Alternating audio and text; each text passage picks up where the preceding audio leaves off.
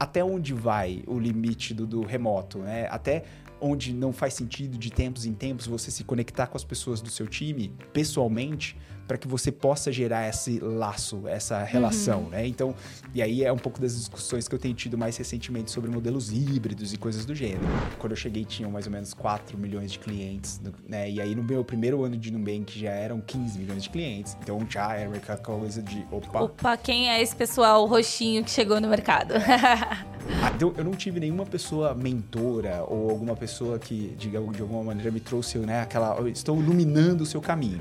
Porém, por ser né, uma pessoa que viu na educação e fui muito estimulado pela minha mãe e pelo meu pai a entender que a educação ela é contínua, eu sempre tinha um próximo passo de movimento acadêmico.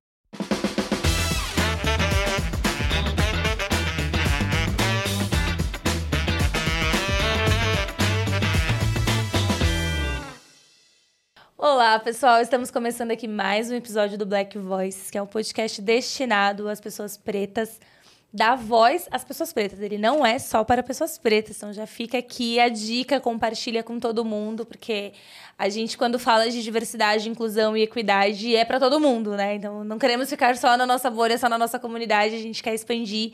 Então a ideia é justamente essa, amplificar as vozes de profissionais negros no mercado financeiro que atuam com tecnologia, inovação, produtos. Então, tem essa trajetória para compartilhar lições, perrengues de tudo um pouco. Eu sou Andressa Tavares, para quem não me conhece. Vou fazer a minha audiodescrição. Sou uma mulher negra, de cabelo cacheado, um pouco abaixo dos ombros. Hoje eu estou usando uma blusa rosé, com uns dois tons de rosa, um rosa um pouco mais escuro e um rosa mais claro. Uso acessórios na cor dourado. Estamos numa sala onde tem um ambiente todo grafitado em preto e branco com a cor predominante e alguns detalhes coloridos. Uma mesa também com detalhes de grafite. E na nossa televisão nós temos a, a nossa marca estampada Black Voices num fundo amarelo. Hoje eu estou aqui com uma pessoa, gente, vocês não estão entendendo. Maravilhoso. Ele é maravilhoso. Eu vou fazer a apresentação e na sequência eu vou pedir para ele fazer a audiodescrição também. Ele é doutor e mestre em administração de empresas pela Faculdade de Economia, Administração e Contabilidade da USP. Além disso, formou-se em Sistemas de Informação pela Unesp de Bauru e fez um MBA em Gerenciamento de Projetos pela FGV. É autor do best-seller Métricas Ágeis, obtenha melhores resultados em sua equipe. Está atualmente no Nubank como gestor da área de pessoas e cultura levando novos modelos de gestão para diferentes estruturas da empresa. Tem mais de 15 anos na área de produtos digitais e já fez de tudo um pouco. Estou falando de Rafael Albino. Rafa, seja muito bem-vindo. Eu estou muito feliz. Finalmente conseguimos marcar esse bate-papo. Sinta-se em casa, que é como se a gente estivesse no bar tomando uma cerveja. No caso, tem uma água, mas tá tudo bem. Seja muito bem-vindo, Rafa. Muitíssimo obrigado pelo convite, né? Fazendo minha autodescrição, eu sou um homem negro, estou aqui utilizando um óculos meio colorido, é, tenho barba, tenho um cabelo preto, meio curto, meio calvo, né? A gente já vai, idade, a né? idade vai chegando assim. É, estou com uma camiseta colorida, onde existem algumas estampas. E, e, é isso. Então, assim, é um prazer imenso estar por aqui. É uma, é, tenho acompanhado os episódios do podcast. Está sendo muito interessante, acho que essa alavanca de levar as nossas vozes, né? E, e, conhecer as histórias das pessoas que estão dentro dessa comunidade de tecnologia e produto. E, e aí expandir a nossa rede. Então, eu estou entendendo o Black Voices muito como sendo uma fonte de novas referências e novas pessoas, assim, para conhecer. É, a ideia é justamente essa, Rafa, porque quando nos perguntam, né, ah, quando você começou no mercado financeiro, quem que eram as tuas referências? E a gente fica assim, buscando ali, né? E muitas vezes a gente não tem pessoas como nós que a gente olha e fala, poxa, eu quero, quando crescer eu quero ser igual a ele, né? Então essa, essa relação e é, isso vem mudando com o tempo. A gente vem, assim, conhecendo profissionais, a gente vê destaque. Ainda temos um, um longo caminho a percorrer, mas aqui é justamente para dar essa voz e mostrar o quanto tem a galera aí fazendo, independente do nível hierárquico, mas a galera tá fazendo, tá se movimentando e tá transformando. E que eu acho que esse é o principal ponto que a gente, como percursor de transformação, a gente está fazendo esse movimento no mercado financeiro e quebrar esse, esse paradigma e esse histórico de sempre foi um mercado dominado por homens brancos cis, né? Então a gente quer quebrar isso daí. Mas antes de falar de mercado financeiro, de trabalho, vamos conhecer Rafael para além, né, de toda essa esse ecossistema aí profissional. Quem que é o Rafa? Da onde o Rafa veio? Onde cresceu? Tem como que era a família? Conta um pouquinho para quem não te conhece no, no teu pessoal. Boa, boa. Eu acho que tem, tem um conceito que eu gosto muito que é o da integralidade, né? As pessoas elas costumam conhecer uma faceta nossa, que é a faceta profissional, que está ali no LinkedIn e coisas do gênero, uhum. né? Mas para a integralidade acontecer tem, né, a pessoa que está ali por trás. Eu sou o Rafael, eu sou irmão, né? Eu sou o irmão mais velho de três pessoas ali, né? Então, tenho o Daniel e o João, que são os meus irmãos mais novos. Sou filho do João e da Tânia, pessoas que são professoras. Eu acho que tem um ponto interessante nessa dinâmica toda de Brasil, assim, né? Eu sou fruto de uma relação de interracial, então é, eu tenho ali é, toda a complexidade que é você, né? Ter um, um, lado da família onde majoritariamente as pessoas são negras e o outro lado onde as pessoas são majoritariamente brancas. Então, tanto uhum. é que as pessoas perguntam assim, nossa, mas você tem um sobrenome do meio, né? Porque as pessoas conhecem o Albino, mas tem o Donaire ali no meio, e aí é, é do lado, né, da, da minha mãe, uhum. lado, enfim, né? Essa complexidade que é esse Brasil, assim. Sou casado com a Jê já esse ano de 2023, né? Para quem estiver escutando isso no futuro, estamos em 2023. Eu completei 10 anos de casado e estou há 19 anos com ela, assim, né? Então é uma jornada bem, assim, muito rica, de muita troca. Legal, parabéns. sou, sou, tio da, da Clarice e da Ana Luísa, assim, então tem sido muito bacana acompanhar também o desenvolvimento de duas mulheres, assim, né? E acho que uma pessoa que é corintiana, eu sempre gosto de falar sobre isso, assim, as pessoas falam assim, Boa. por que, que você fala que você é corintiano? Porque é uma paixão que eu tenho, ela, eu, eu, e eu não espero que as pessoas entendam logicamente, porque é uma paixão, é, assim, a gente sente a paixão e, enfim, né? Não tem sido fácil nos últimos anos. não estamos numa época muito boa, mas a gente vai superar isso, é, tenho fé. então, é sobre isso, assim. E eu sou alguém que curte muito esportes, assim. Eu, eu acho que eu entendo, né, a atividade física como sendo um ambiente importante para a gente exercitar trabalho colaborativo, a coisa da equipe, mas também, ao mesmo tempo, a individualidade. Então, hoje em dia, né, eu já faz alguns anos que eu corro, então é um jeito também de me conectar comigo mesmo.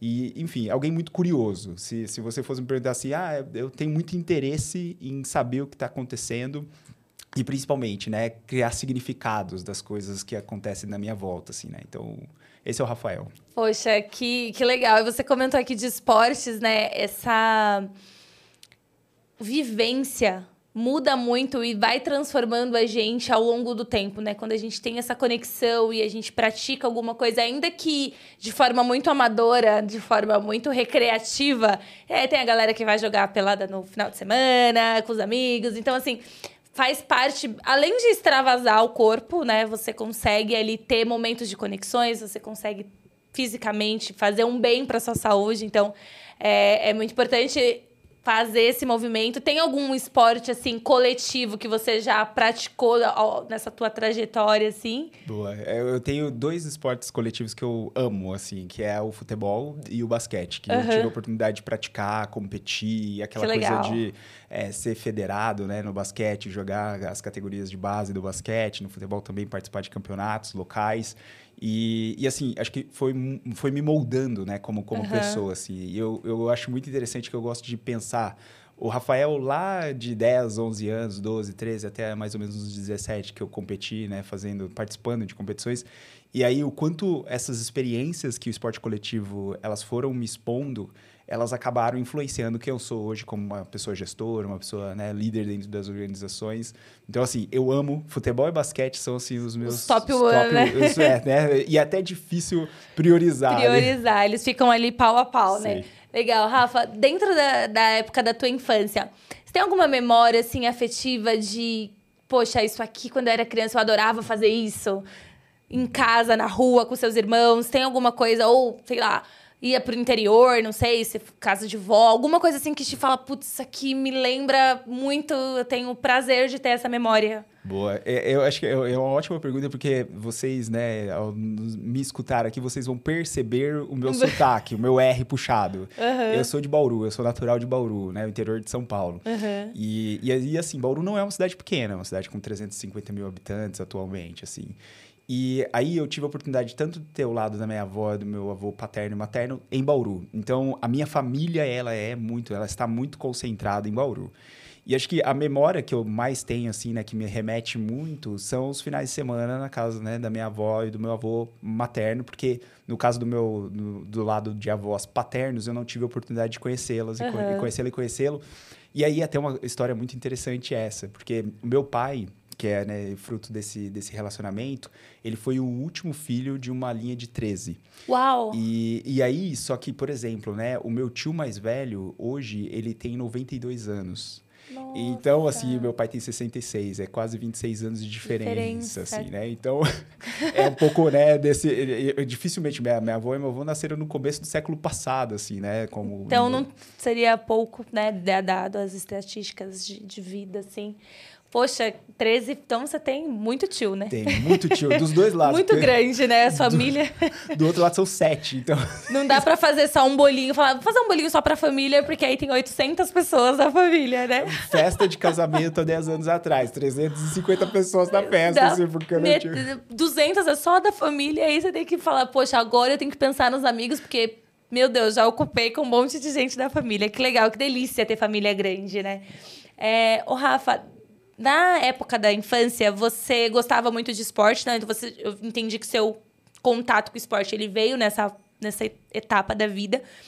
Você tinha alguma pretensão de estudar ou né, de fazer faculdade quando você chegou ali na época de prestar vestibular? De ir para algo nesse sentido, educação física, alguma coisa assim? ou não? Como que, como que foi esse processo de escolha? Já tinha alguma coisa que você falava, quero? Ou você queria algo totalmente diferente do que você faz hoje? Como que foi esse processo? Essa é uma ótima pergunta, porque assim, eu sou fruto de mãe, pai professores. Então, eu tive muito convívio no universo da educação, né? Minha mãe, uhum. ela foi professora de ensino médio na disciplina de química, mas ela, essa, ela era professora num colégio técnico uhum. e vinculado à Unesp, a Universidade Estadual Paulista. Então, é um pouco daquela coisa. O curso técnico ele sempre esteve muito próximo do meu dia a dia. E uhum. dentro desse colégio técnico existiam três opções: informática, mecânica e eletrônica. E aí meu pai, ele foi professor universitário, né? Ele se aposentou, ele foi professor universitário, né? teve toda uma carreira também na Unesp. Então, eu, eu gosto muito de dizer que eu sou fruto da Unesp, tanto do lado da minha mãe quanto do lado do meu pai, assim. E aí acabou sendo um caminho meio natural fazer uhum. o colégio técnico. Então era meio que aquela coisa do tipo assim, bom, beleza, eu sempre gostei, eu sempre fui aquele tipo de aluno que nunca ia mal em nenhuma disciplina, então era sempre muito previsível no sentido né, das disciplinas. Mas não tinha nenhuma que, assim, eu falava, nossa, eu amo essa disciplina. Uhum, assim, ou né? eu sou muito nessa. Isso. Era, um... era, era, né? Eu, eu gostava, consumia os conteúdos, mas para mim era muito mais a, a, graça que eu via era em fazer as relações entre as disciplinas. Então, poxa, então como, por exemplo, através de um tema que eu gosto muito, que é o esporte, eu consigo aprender a matemática, porque uhum. aí eu vou uhum. conseguir interpretar melhor, por exemplo, um ranking dos times num campeonato, né, na classificação do campeonato, mas ao mesmo tempo me interessar pela história daquela equipe, e aí vem a perspectiva da história. Aí conhecer, assim, eu, eu amo reconhecer países pelos clubes de futebol. Então, poxa, ah, então um time da Ucrânia ah, o Dinamo, Kiev, então é porque é a capital da Ucrânia. Então, é conectar a geografia com, com o esporte, enfim. Então, eu, eu sempre fui muito desse interesse, de, de conexões entre os, as diferentes disciplinas. E aí, minha mãe, ela sempre foi uma pessoa que falou assim: olha, vai, faz o curso técnico, se você não gostar, pelo menos você teve a experiência, e aí era muito aquele discurso, e pelo menos você vai ter uma profissão. Uhum, então era... Já vai ter alguma coisa, já vai começar, né? Então ela falou, é, é, aí não teve muita opção, era meio que assim, vamos fazer então. Uhum. Aí prestei o vestibulinho, né, porque era um, né, tinha, tinha, um, tinha um vestibulinho, e aí eu comecei a fazer o curso técnico, e foi numa época que eu fazia o ensino médio numa escola e o curso técnico à noite nessa, nessa escola. Então, era uma agenda que eu passava das 7 ao meio-dia e 30, né, fazendo o ensino médio, e das 7 às 11 da noite fazendo o curso técnico. técnico. E dessas três opções, você escolheu informática? Fui, fui, fui para informática. Legal. Fui pra, aí, por que, que eu fui para informática? Eu sou uma pessoa que, assim, essa coisa da eletrônica e da mecânica, eu nunca tive muito interesse, né? De uhum. construir coisas físicas, assim. E diferente do meu irmão, por exemplo. Meu irmão, desde muito pequeno, destruía equipamento, recriava os equipamentos. Desmontava e sempre sobrava o parafuso no final para montar de volta. Exatamente. Eu nunca fui esse tipo de pessoa, assim. É, e aí a informática foi meio que um tema que uh, eu sempre fui muito estimulado pelo meu pai, né? Meu pai, ele, ele fez a carreira dele na área de tecnologia, uhum. a, do tipo assim, olha, é entender lógica de programação, você conseguir entender padrões e coisas do tipo, manusear dados e coisas do tipo, é, são competências importantes. Então, aí a informática foi, bom, criar software pode ser um caminho para... Porque o hardware também era uma coisa que eu não... não assim, eu falei, não, não, isso não. Definitivamente era construir coisas, né? Desenvolver uhum. produtos e software. E aí eu fiz o curso técnico em informática. Que legal, que legal. É, você, só fazer um parênteses, você comentou aí de associar durante a, a escola e, e formas diferentes de aprendizado me lembrou que meu enteado, esses dias a gente estava pensando, ah, vai chegar as próximas férias, e aí? O que, que você acha? O que, que a gente vai fazer? A gente gosta de perguntar para ele o que, que ele quer, o que, que. Porque agora ele entende que o Brasil é um país e que existem outros países, que São Paulo é um estado. Ele começou e tem seis anos, né? Então ele começou a entender como funciona. Porque até então era muito fácil ir na Disney, era só pegar um ônibus, né, pra ir na cabeça. E engraçado que Disney não é uma coisa que ele tem vontade de, de ir, assim. Ele, ah, não quero ir pra Disney. E aí, resumo da ópera, ele, ah, peraí, eu vou buscar o meu álbum da Copa e escolher para qual país nós vamos. Então, assim, o gancho que ele fez, e eu acho que isso é muito legal, e você que, né, a gente vai falar um pouco disso, mas você tem uma carreira acadêmica, é professor, então as novas formas de aprender e não mais ter que decorar qual que é o país que tem a sua capital. E como, e como essa nova geração já faz esse tipo de conexão. Então não era uma coisa do tipo, ah, deixa eu pegar o, o mapa, o globo aqui e ver onde, né? Não, eu vou pegar o álbum da Copa, porque lá tem os países, e eu vou de acordo com aquele país que eu gostei que joga, pelos jogadores, e aí tem lá. E ele faz muito esse exercício. E aí, trazendo isso para o nosso dia a dia, o, o como as formas de aprendizagem elas têm mudado, né? E como que as pessoas têm se transformado. Eu acho que tem até facilitado, com, inclusive com o avanço da tecnologia. Você consegue aprender de a mesma coisa de uma forma completamente diferente, né? Absolutamente. E eu acho muito interessante esse tipo de reflexão, porque se eu tenho recentemente feito uns paralelos entre os nossos sistemas de educação e os sistemas organizacionais, as estruturas organizacionais. Uhum. E querendo ou não, o modelo tradicional, digamos assim, de escola, que é aquela coisa de você tem a sua série, aí você está ali com um conjunto, você tem um conjunto de disciplinas e conteúdos que você desenvolve durante aquele período. O seu sistema de avaliação, ele é a prova ou, né, você tem alguns elementos que te ajudam ali a chegar uhum. com uma uhum. nota no final daquele ciclo. E aí chega no, no final do ano, você diz, passei, não passei dentro daquele conjunto de conteúdos. Quando a gente faz um paralelo no mercado de trabalho e no dia a dia das organizações, o que, que é um sistema de avaliação de performance? Ele nada mais é do que uma replicação desse tipo de modelo, e inclusive onde o currículo, às vezes, é o quê? Aquela sua trilha de carreira, onde você vai fazendo os checkzinhos assim, falando ok, ok, ok, ok, ok. okay. Ah, então, ok, então você está performando bem. E aí, eu acho que isso, essa doutrina que, de alguma maneira, né, os sistemas educacionais eles vão sendo só replicados e né, tem uma continuidade dentro do dia a dia das empresas, eles vão criando pessoas que não conseguem lidar, por exemplo, com a ambiguidade. Porque elas estão presas em cima de determinadas fórmulas. E aí, aqui é muito um diálogo sobre, né? É óbvio, como seres humanos adoramos simplificar as coisas. Sim. A gente adora, né? Então, uhum. Então, ter, ter uma cartilha, alguma coisa do gênero. Mas quando nos deparamos com o dia a dia das organizações, com os problemas que aparecem e emergem dentro do dia a dia das organizações, eles demandam uma conexão, eles demandam essa ideia da gente conseguir né, colocar e conectar diferentes tipos de saberes. assim. E aí é muito bacana pensar em modelos de aprendizagem, porque tem uma corrente da pedagogia que é a pedagogia baseada em problema. E eu tive a oportunidade de interagir com uma escola, assim, lá em São José do Rio Preto, que para mim foi um momento muito de virada da vida, que foi uma escola de ensino, ensino fundamental e ensino primário, então era fundação básica ali, né? O básico, o ensino básico e o, e o fundamental. Uhum. E as crianças, desde os sete anos de idade, elas definiam a cada semestre qual seria a temática abordada durante aquele ciclo. E aí era basicamente assim, né? Então você voltava das férias, por exemplo, e dizia: Eu quero abordar casamento nesse semestre. Ou eu quero abordar alguma coisa ligada a esporte. Ou eu quero abordar é, tênis. É, então, os temas, eles eram muito, assim, né, abstratos e, e deixavam, usavam a criatividade da criança.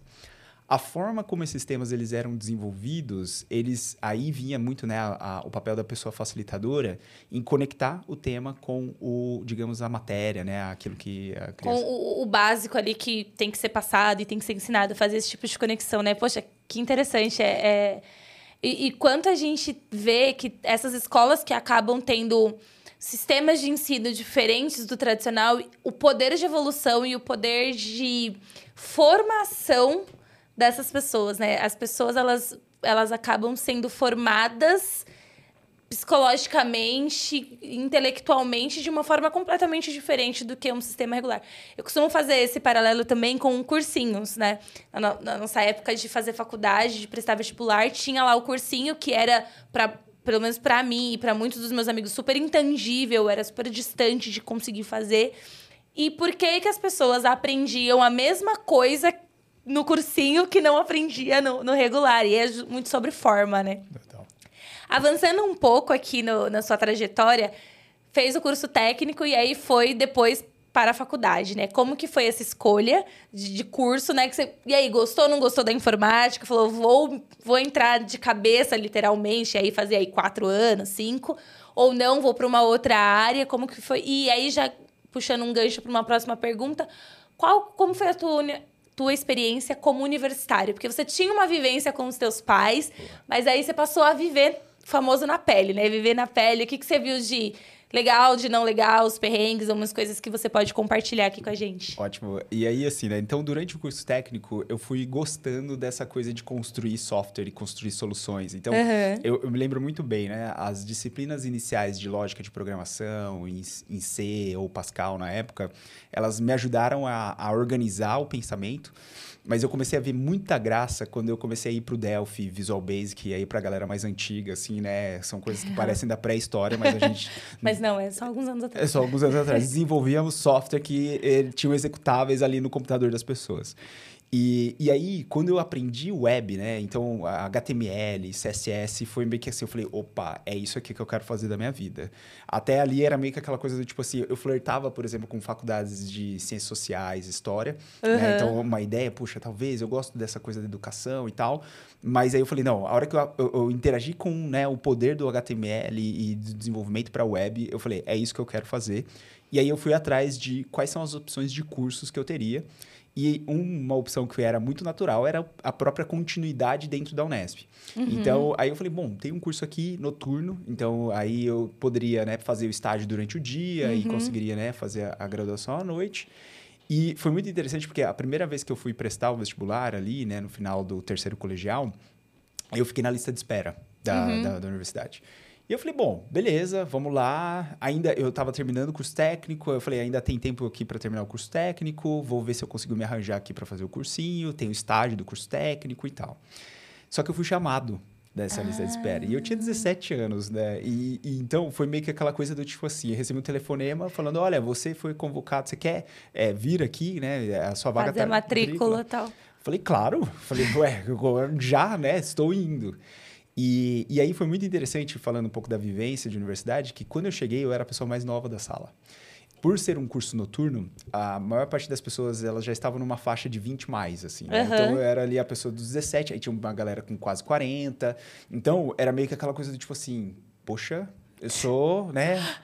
ou a criança aqui. O baby da sala. Isso. Deve ter tido vários apelidos por conta disso, né? Exatamente, exatamente. E aí tinha um outro aspecto também, que é, falando um pouco sobre a comunidade negra, eu era um, praticamente a única pessoa negra dentro da sala, assim, né? E aí foi meio que aquele choque do tipo assim, opa, mas peraí, esse espaço aqui... E, e não era uma, assim, né? Foi, foi um tipo de conflito que eu fui lidando ao longo da minha vida, porque eu estudei em escola particular, uhum. então, né, é, sendo fruto de um casal interracial. Então, essa coisa do eu sou a única pessoa preta dentro do espaço, ela é, é, é um conflito, e né, foi um conflito... Constante, né? constante. né? E dentro da universidade não foi diferente. Mas, ao mesmo tempo, eu aproveitei muito esse tempo da, da universidade para conseguir me conectar com essas pessoas mais velhas. E aí eu brinco que eu fiquei velho muito cedo. Então, foi meio que aquela coisa do tipo assim, já com... No ano seguinte, né? No primeiro ano da, do, da, da, universidade, eu comecei a fazer estágio. Aí, no, na sequência do segundo ano, eu fazia estágio, fazia tiro de guerra. Eu acabei fazendo tiro de guerra. Assim, fui convocado para fazer tiro de guerra. E estudava. Então, era uma rotina Uau. intensa. Aí no, no, terceiro ano da faculdade eu já estava como CLTista, e aí, né, com uma carga horária de oito horas, uhum. e aí, enfim. Então, a minha vida, ela, né, a universitária, ela não foi aquela coisa do oba-oba que às vezes é para as pessoas, assim, né? Então, eu já. E acho que tem muito desse convívio com essas pessoas mais velhas que eu fui tendo. E, e para mim foi muito bom, porque aí essa coisa de acelerar o aprendizado, né, e desenvolver software, desenvolver produto e estar tá nesse ambiente é, foi muito, eu fui muito estimulado dentro da uhum. universidade. Então, e aí, eu, eu, como eu comecei a gostar dos assuntos, eu virei o CDF. Então, era meio que aquela coisa de, tipo, vão estudar, porque isso aqui eu tô vendo conexão com o que eu tô aplicando no meu dia a dia. Então, foi, foi um período, assim, muito rico. Um período onde eu pude aprender muito com as pessoas que faziam parte do, meu, do, do meio, assim. E eu acho que eu tive o, a sorte de estar numa virada onde a internet e a web, elas começavam a se consolidar como sendo um caminho para as empresas elas conseguirem né, criar modelos de negócios digitais e coisas do tipo. Então, passada a bolha do final dos anos 90, o começo dos anos 2000, né, eu, eu fiz graduação entre 2005 e 2008 aí as coisas já estavam mais consolidadas. Assim. Uhum, então... já, já tinha aquele movimento de estar tá em várias empresas e as empresas entenderam o poder da, da, da internet e, e, o quanto isso poderia contribuir para os seus negócios. E aí você estava nesse momento, né? você Exato. aproveitou esse momento. E como que foi essa, esse primeiro emprego aí, CLT seu? O que que... É, agora vamos lá, trabalhar oito horas por dia. Como que foi esse contato? O que, que você fazia de, em termos práticos nessa primeira, seu primeiro contato aí com o mercado de trabalho de forma intensa? Boa. Eu era desenvolvedor web, então toda, toda a suíte ali de PHP, MySQL, né, o MySQL, uhum. a questão de Apache como sendo servidor web, era um pouco do meu universo.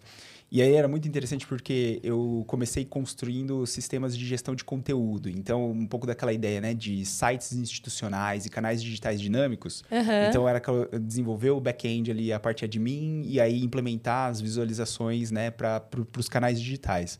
Então, eu passei um bom tempo sendo esse tipo de desenvolvedor, né? E aí, com o comércio eletrônico também começando a surgir e aparecer como uma opção Aí foi aquela coisa de, poxa, vamos aprender então integração com as bandeiras de, de cartões. Cartão, uhum. E como que, como que passa-se por um processo de compliance disso, né? Porque tem toda a gestão dos dados, dos cartões e tudo mais. Então foi uma época muito boa, assim, para reconhecer a tecnologia como um meio para gerar algum tipo de impacto de negócio para a organização. Uhum. Então, quando a galera fala muito hoje em dia assim, ah, produto, por exemplo, é uma intersecção entre negócio, experiência e a questão da tecnologia, é, eu tive a chance desde largada de ter pessoas que usavam esse tipo de mentalidade na hora de construir os canais digitais, né? Então, eu não fui aquela pessoa dev de mainframe, eu não fui uhum. aquela pessoa dev, né, que, que profissionalmente ganhou dinheiro com Delphi e Visual Basic, né? Eu já, já fui para uma pessoa mais desenvolvedora web, assim. Web, já já já tava um outro caminho ali sendo criado, né? Porque até então era tudo muito, muito recente.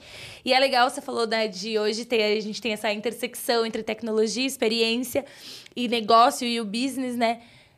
Hoje tem vários nomes, e aí a gente vai entrar um pouco em metodologias ágeis e frameworks e todo esse, esse rolê, mas, meu, há alguns anos atrás já se fazia isso, né?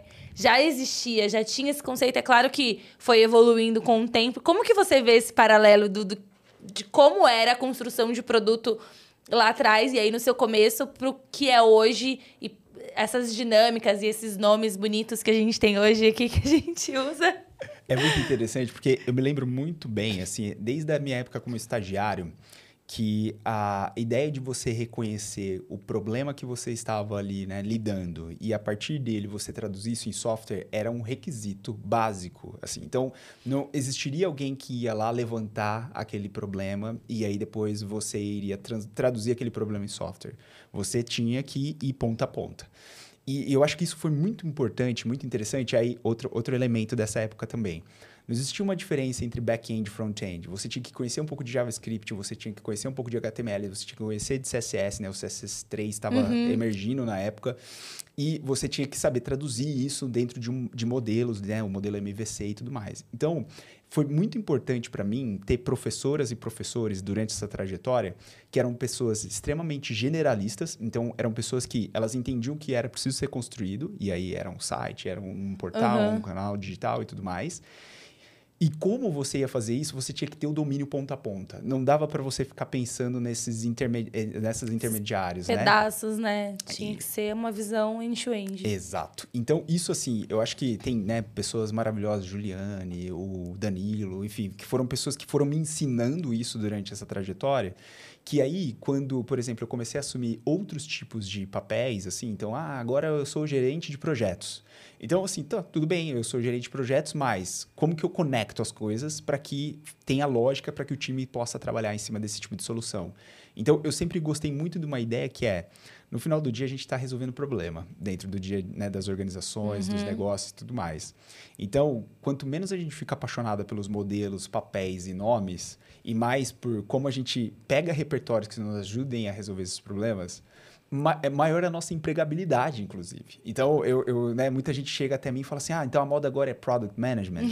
Aí eu falo assim: olha, talvez seja, e daqui dois anos já seja uma outra coisa, assim, né? Experience Manager, vai saber, né? E, eu... e vai, aí, vai, aí agora eu tenho que tirar essa certificação, e aí agora eu tenho que, né? Exato. Então, então foi muito importante esse começo e ter, né, essa, essa ideia do end-to-end, -end, porque, de fato, assim, né, a minha vida depois disso foi muito mais fácil. Os, uhum. As mobilidades que eu fui tendo de carreira e, e perfis, né, trabalhos que eu fui fazendo foram muito orientados por essa generalização, assim. Eu quero pegar um gancho nisso que você falou. Né? Quando, quando você estava nesse seu contato e nessa sua primeira imersão aí no mundo CLT e você vislumbrava crescimento de carreira? Você olhava assim e falava, poxa, atuo com isso, já domino o que eu faço, né? E agora quero dar um próximo passo. Como foi para você esse entendimento? Tiveram pessoas que te ajudaram a né, colocar ali, não, peraí, vamos vamos organizar aqui, vamos trilhar um caminho, como ou for, as coisas foram acontecendo, como que você deu os seus próximos passos Ótimo. profissionais? Essa é uma ótima pergunta, assim, porque para mim ele, ele, os passos eles não foram lineares. Então, uhum. assim,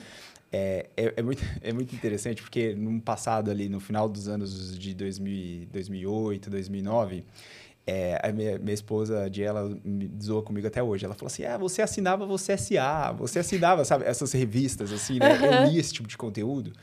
Porque para mim era super interessante absorver a linguagem do negócio. Então, como eu não estava em São Paulo, né, eu fiquei um bom tempo em Bauru ainda. Eu me formei e, e vim para São Paulo, capital, em 2012 para 2013. Uhum. Então, assim, era muito de estar tá consumindo o que estava acontecendo no grande centro e aí muito dessa ideia de ir me aperfeiçoando, né, na, na linguagem daquilo que acontecia dentro do dia a dia das, das organizações aqui e aí tentando traduzir isso para minha realidade.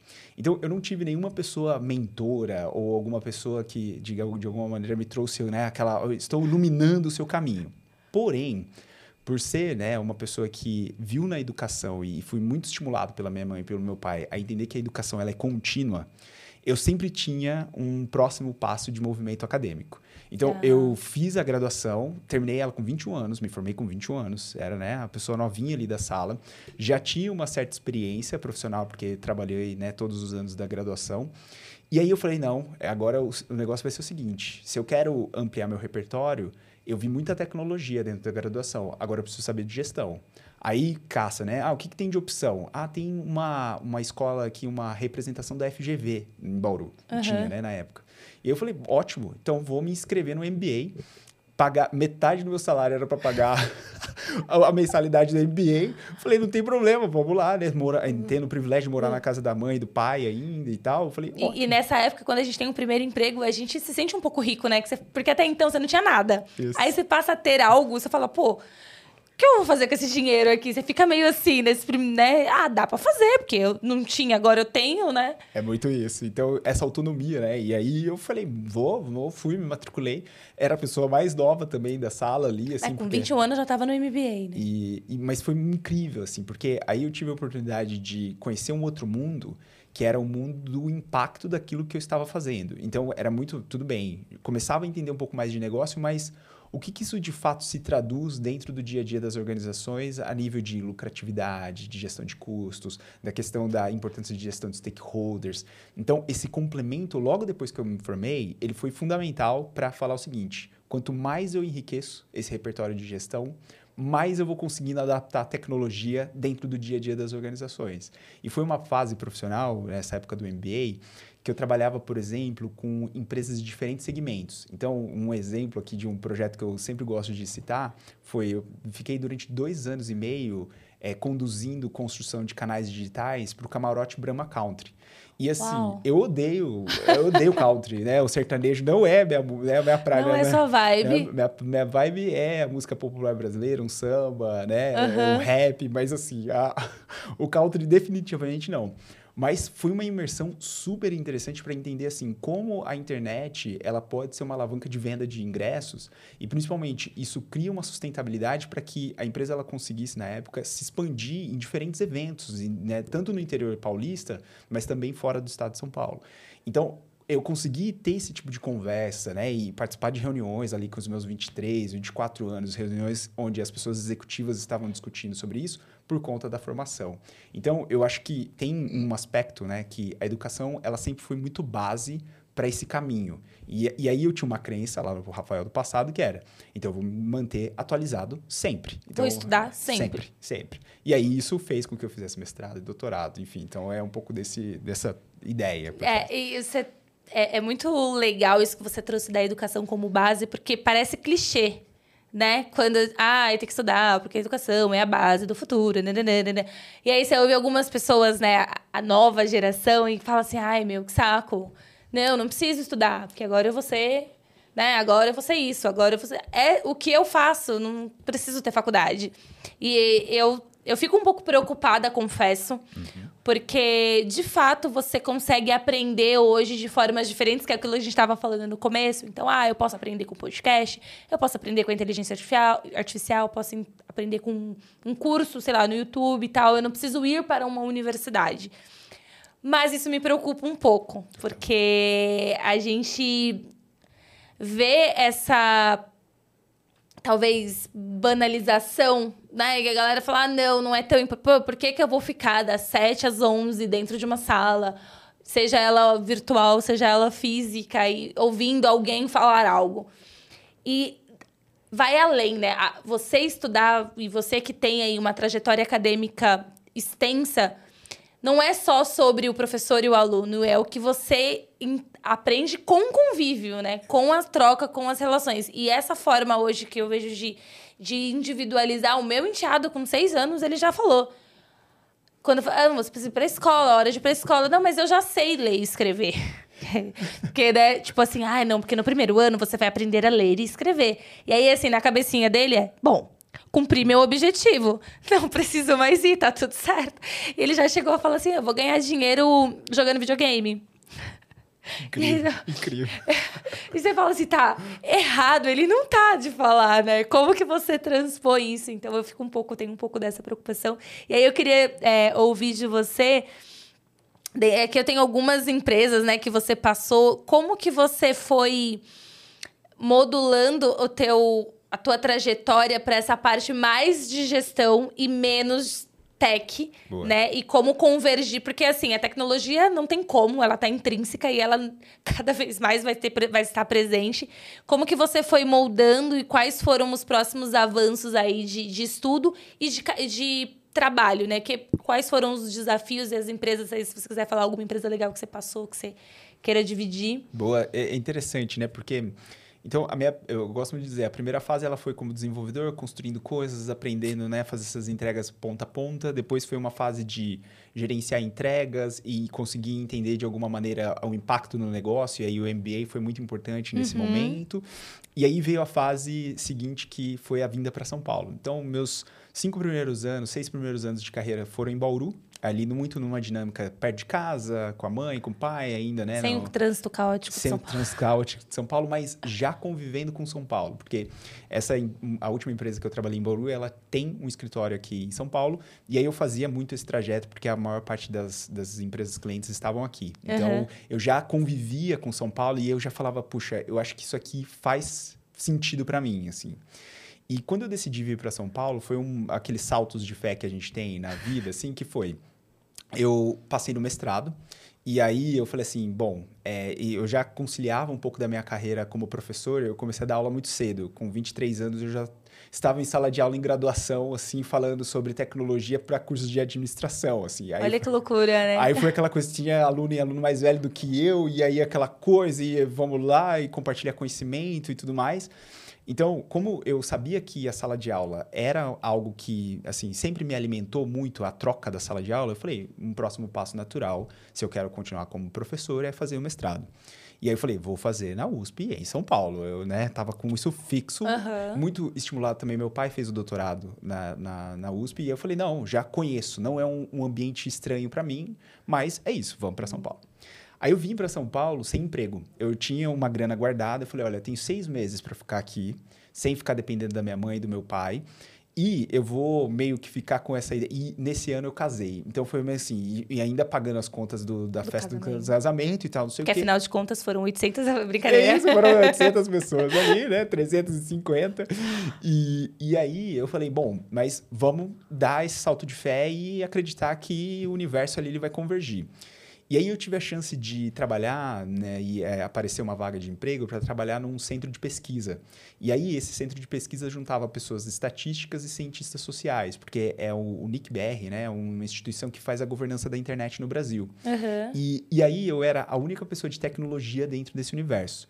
Então a troca que acontecia era, o pessoal não sabia, por exemplo, programar é, planilhas, automações dentro das planilhas, organizar a base de microdados de um jeito que fosse estruturado com dicionários e tudo mais que era muito do meu repertório de gestão de dados e coisas do tipo. E ao mesmo tempo aprendi muito sobre metodologia de pesquisa e análise estatística.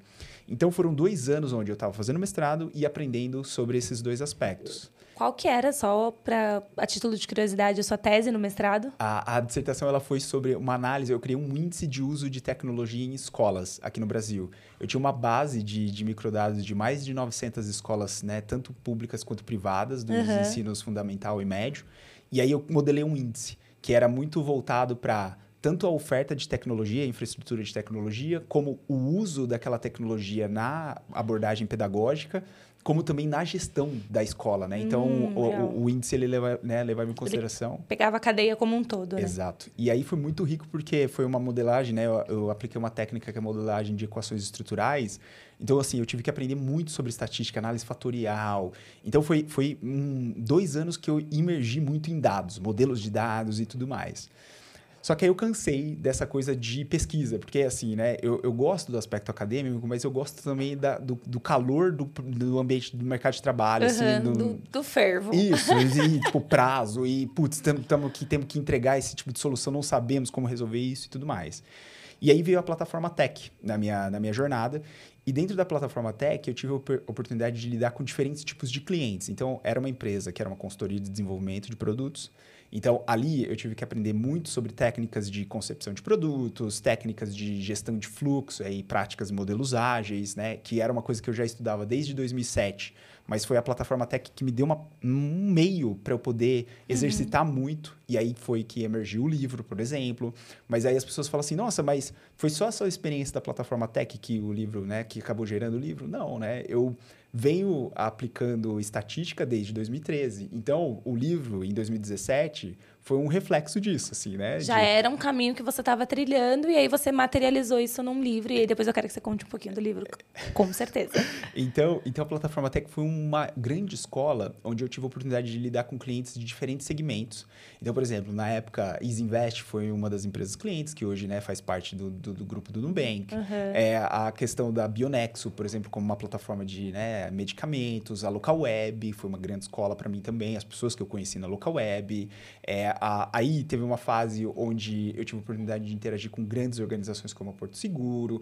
Então, foi um lugar que eu passei quase cinco anos, onde a diversidade de temas assuntos, tipos de problema, onde a tecnologia era um meio para ser né, alavancado ali, a, a ajudar a organização, foi imprescindível, assim, né? E aí, falando um pouco dessa coisa da não linearidade da carreira, eu tinha terminado meu mestrado, logo na transição para a plataforma Tech.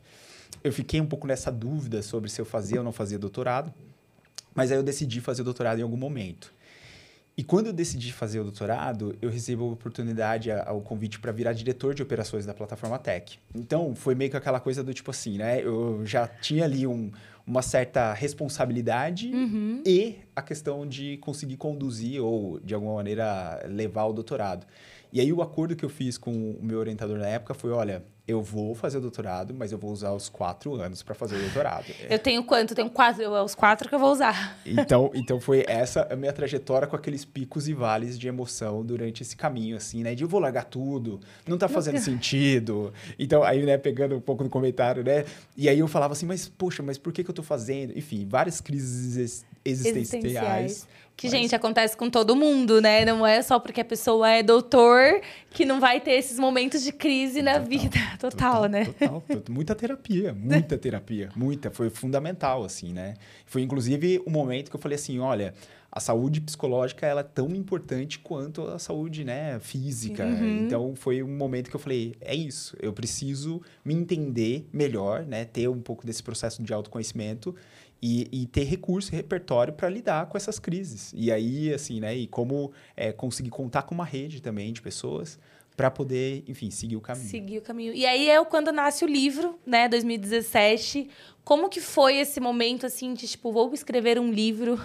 O que que eu vou colocar? Como que como que é esse processo de já era um caminho obviamente que você vinha percorrendo, você já tinha um super histórico e uma super bagagem, mas como foi condensar isso no material físico e, e vender e até virar um best-seller? É muito interessante porque assim, eu sempre tive o hábito, eu nunca fui muito bom de escrita assim, eu melhorei muito o meu hábito de escrita e a qualidade da escrita também. Uhum. Então, o mestrado foi um ambiente onde eu fui forçado a escrever e forçado a conseguir transmitir as minhas ideias através das palavras. Então, a, a dissertação foi bem assim, né, uma, uma carga bem pesada, porque não era o meu hábito. Essa uhum. coisa de, uhum. nossa. Não era natural para você. Nem um pouco, nem um pouco. Uhum. É muito exercício, treina, escreve, reescreve, treina, reescreve, reescreve, feedback minha esposa, né, ela gosta muito de letras, então ela dava lá, corrigia, oh, não, isso aqui tá muito errado e não sei o que, tarará, tarará. Uhum.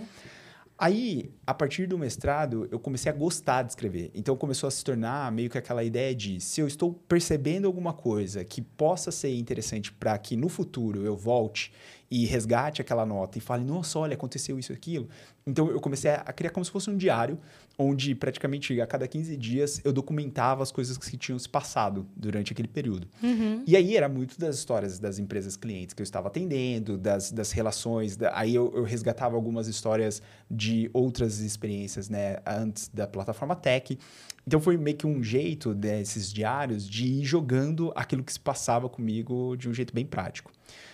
E aí, em 2016, eu comecei a publicar parte desses diários em formato de blog post.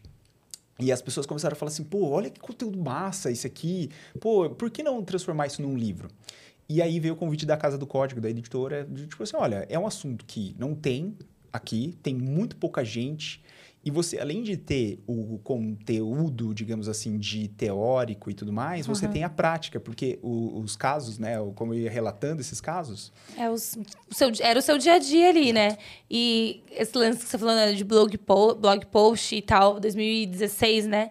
Gente, influenciador digital não é coisa dos 2022, 2020, já é, né? Uma coisa que não tinha a escala que tem por conta das redes sociais mas já era algo que era super consumido por algumas pessoas. As pessoas consumiam, as pessoas viam, né? E aí a importância de você compartilhar experiências. Porque o, o, blog, né, nada mais é do que você estar tá dividindo ali uma experiência tua, uma ideia e uma coisa que você acredita para outras pessoas que também tem, se interessam e acreditam naquilo que você faz, né? Total, total. E aí, como que é, assim, essa temática, né, de, de métricas ágeis, de você colocar isso no livro. Conta um pouco do que, que fala o teu livro, até para as pessoas comprarem o seu livro, né? Boa. Justamente. Eu, eu, brinco que ele é, é um, um, bom livro para pessoas que são gestoras de engenharia ou gestoras de estrutura de desenvolvimento de produtos, assim. Então, se você tem ali dúvidas de como otimizar fluxos de trabalho, o livro ele tem alguns caminhos de métricas, né, que podem te ajudar a entender o que se uhum. passa dentro daquele ambiente, como que você pode evoluir aquele ambiente, melhorar aquele ambiente. Então, o, o conteúdo do livro ele, ele tem né, uma introdução que é muito para trazer um pouco de base de como estamos falando sobre agilidade, o que, que é agilidade dentro do universo de desenvolvimento de produtos e tudo mais. E aí, cada um dos capítulos seguintes é uma métrica onde eu tento trabalhar o conceito daquela métrica, como interpretar aquela métrica. E aí eu trago um estudo de caso, que são essas notas que eu fui carregando. Então o livro, ele, as pessoas quando elas me dão feedback, elas falam assim: "Nossa, é meu livro de cabeceira porque ele me ajuda a traduzir algo que eu estou passando e aí eu tenho um referencial para poder testar alguma coisa nova dentro do meu dia a dia. E é um conteúdo que não fica velho, né? Não fica Porque velho. Hoje você não, por exemplo, vamos supor, primeiro caso lá que você tem no seu primeiro capítulo, você fala da métrica A. Pô, hoje eu não vivo isso, mas daqui a seis meses eu vou viver, eu vou lembrar, falar, peraí, deixa eu resgatar Exato. e ver ali se eu, o que, que eu consigo aplicar, aprender e, e mudar ali na, na, minha dinâmica do dia a dia, né? Exato, exato. É um processo vivo.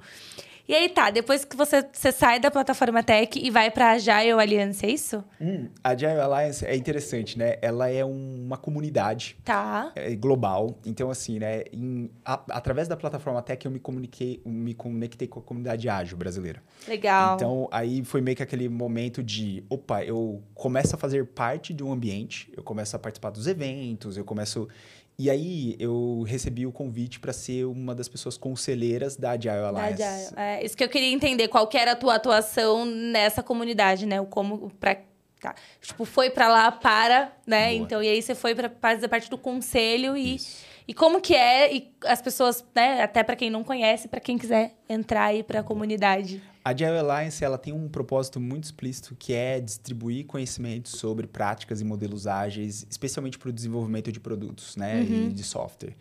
E ela surgiu lá em volta de 2010, 2011, é, com um evento associado a ela, que é a conferência Agile Brasil que inclusive, né, ela acontecerá aqui em outubro, né? Ela, ela acontece geralmente nos, nos meses de outubro e é um evento itinerante. Ah, então, é, um dos propósitos, dado que o propósito era a disseminação, então por que não fazer essa conferência acontecer em uma cidade diferente a cada ano?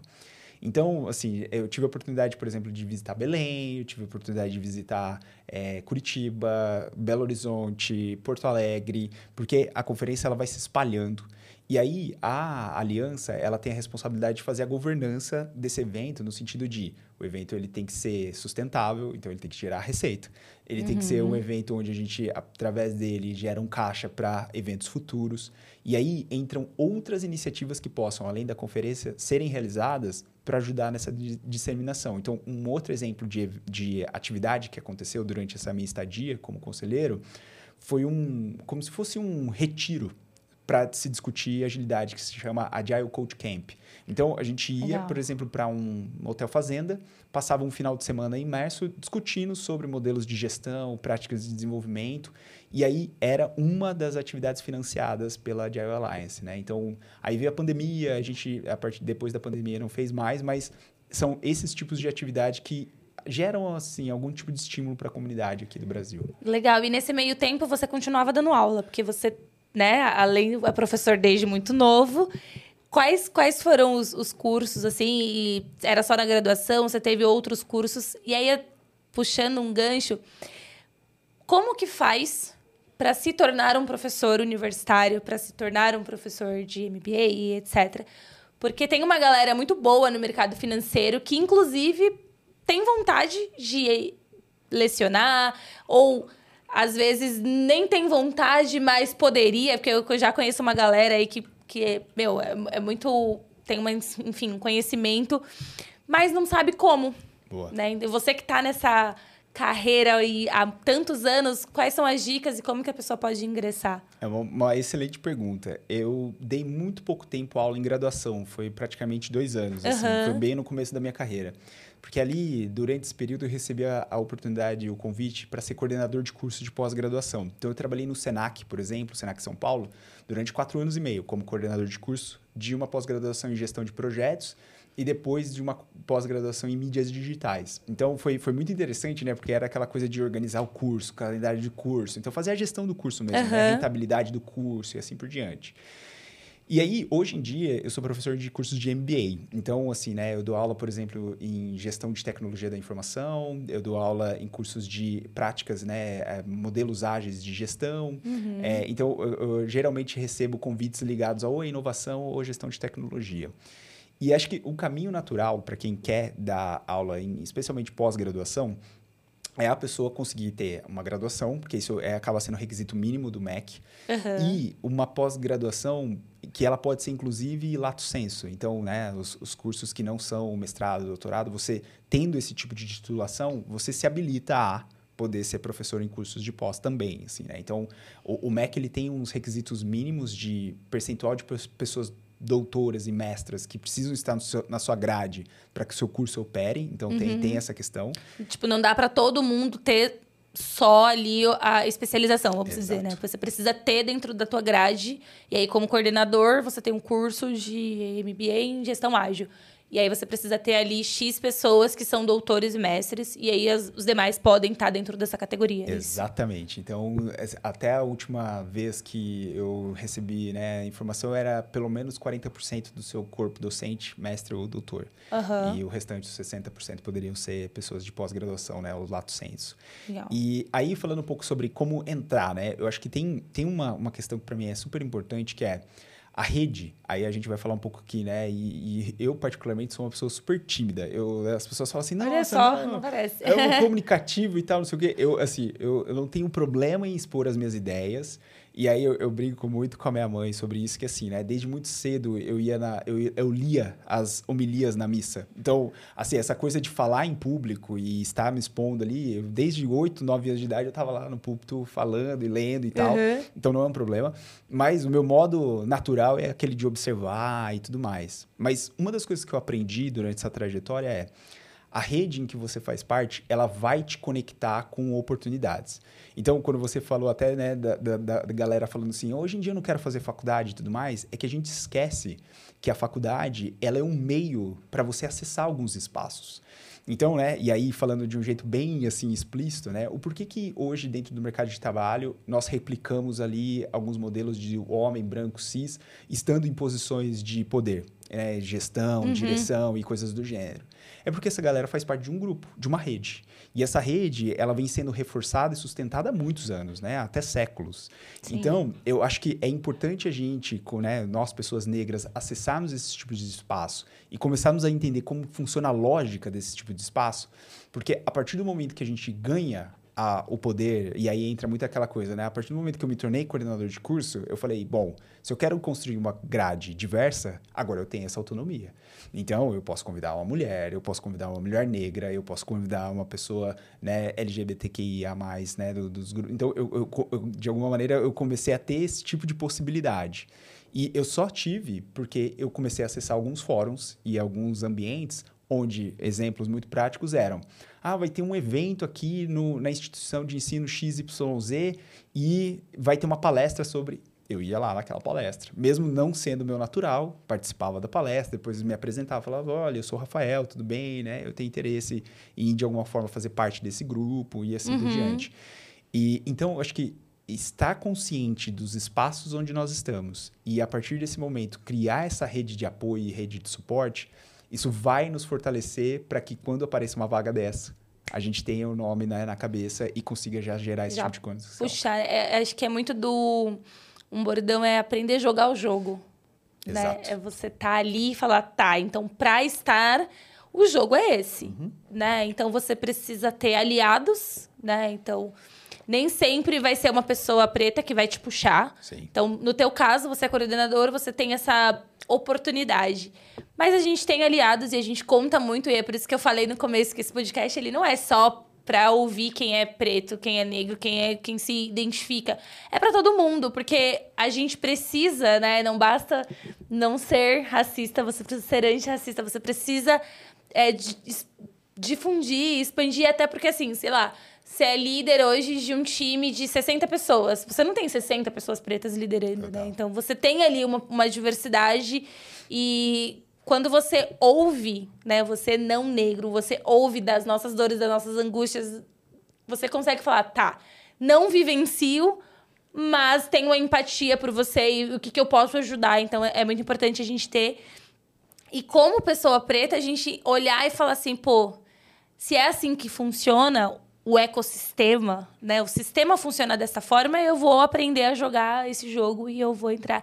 E é, e é muito legal, e eu agradeço você explicar esse processo, porque muita gente tem essa vontade de dar aula e de, de compartilhar ali e não sabe como que faz para chegar. Ah, eu tenho que ter, não tem que ter. Então, obrigada por essa explanação e, aí. E eu acho que eu até complementaria, porque dentro desse mundo digital que a gente vive, é, é, muito interessante pensar em como organizar conteúdos que, né, por algum motivo a pessoa se interesse, de um jeito que ela caia também na rede e use né, o efeito dessa rede para que ela promova esse conteúdo e a pessoa comece a se tornar uma referência. Aí eu, eu é, como tudo na vida, né, os dois lados. Uhum. Eu acho que é super importante a gente usar as plataformas digitais para alavancar esse tipo de conteúdo para que ele chegue e as pessoas reconheçam, olha, aquela pessoa é uma autoridade nesse assunto uhum. e por isso, inclusive, eu vou convidá-la para ser professora aqui. Eu vou... Acontece muito isso, né? O tema de métricas, ter escrito o livro, ele me levou, ele abriu uma série de oportunidades, porque aí as pessoas falaram, olha, agora a gente quer que você traga esse conteúdo para nós, seja através de um curso de pós-graduação, seja através de um MBA e assim por diante.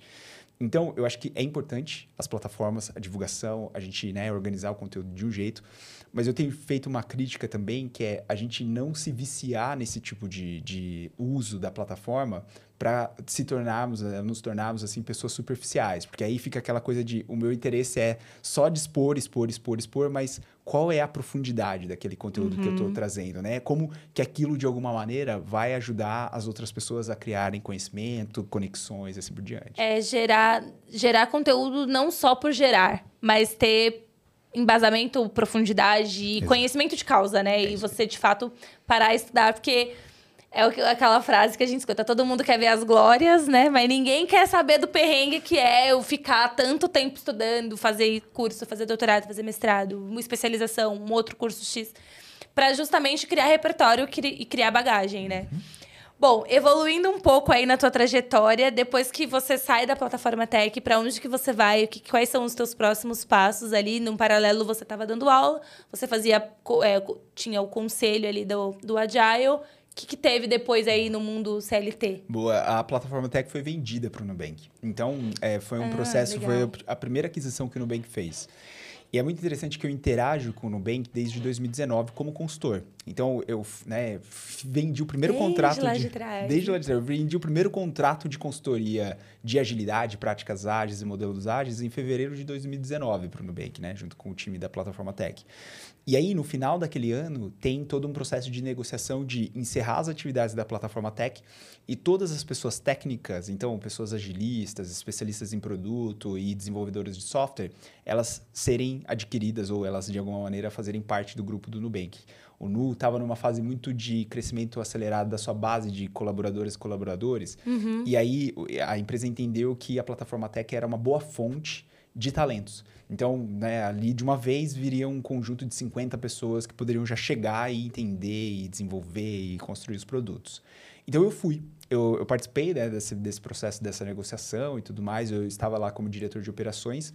E aí foi, foi muito interessante, porque quando eu fui para o Nubank, eu meio que estava refletindo um pouco sobre qual vai ser o papel que eu vou ser dentro do Nubank, né? Uhum. E na época, as pessoas, a gente não tinha uma estrutura que falava sobre práticas e modelos de gestão ágil e tudo mais, e foi fundada um, né, uma área que ficou responsável por isso. E eu fiquei lá um ano, mais ou menos um ano, um ano e meio, como um consultor interno. Então, eu tive a chance de trabalhar com o time de segurança da informação, levando práticas de gestão, modelos baseados em cliente para dentro dessa estrutura. E aí foi muito legal aprender sobre né, o Red Blue Team, entender como que as pessoas, a, a, todo o aspecto social também, né, engenharia social dentro de aspectos de segurança, a importância de identificar quem é cliente, como você identifica uma fraude e tudo mais.